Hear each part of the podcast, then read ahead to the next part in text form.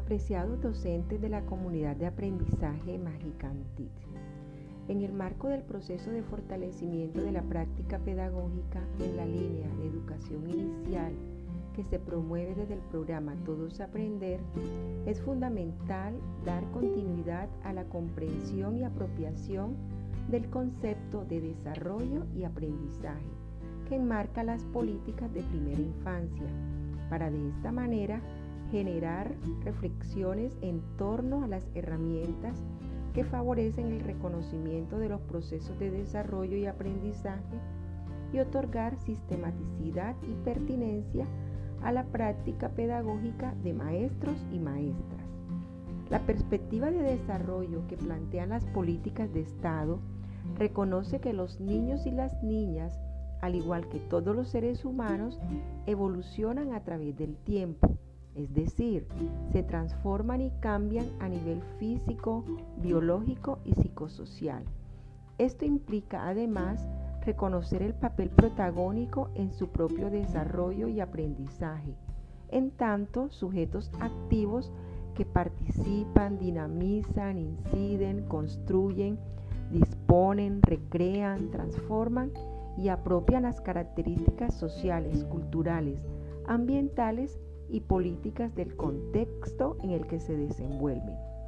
En este sentido, cuando se habla de desarrollo y aprendizaje en la primera infancia,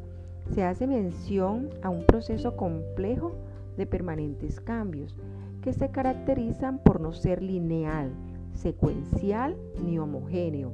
que les permiten a los niños y las niñas interactuar con su mundo, representarlo, plantear hipótesis sobre cómo funciona,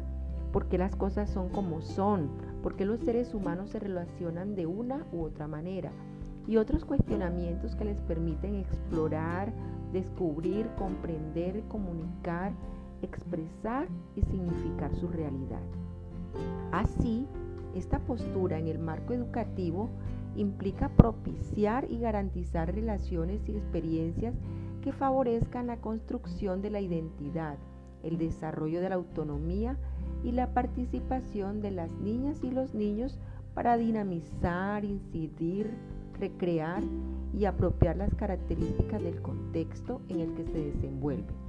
En este sentido, potenciar el desarrollo, capacidades y aprendizaje de nuestros niñas y niños requiere que nosotros los adultos familias, maestros y otros agentes les permitan sentirse valorados, escuchados, reconocidos, queridos y libres de expresar sus ideas, emociones e iniciativas en todo momento y entorno. Particularmente las maestros, las maestras y maestros somos actores fundamentales para lograr la calidad, calidez y equidad en los procesos educativos que viven las niñas y los niños.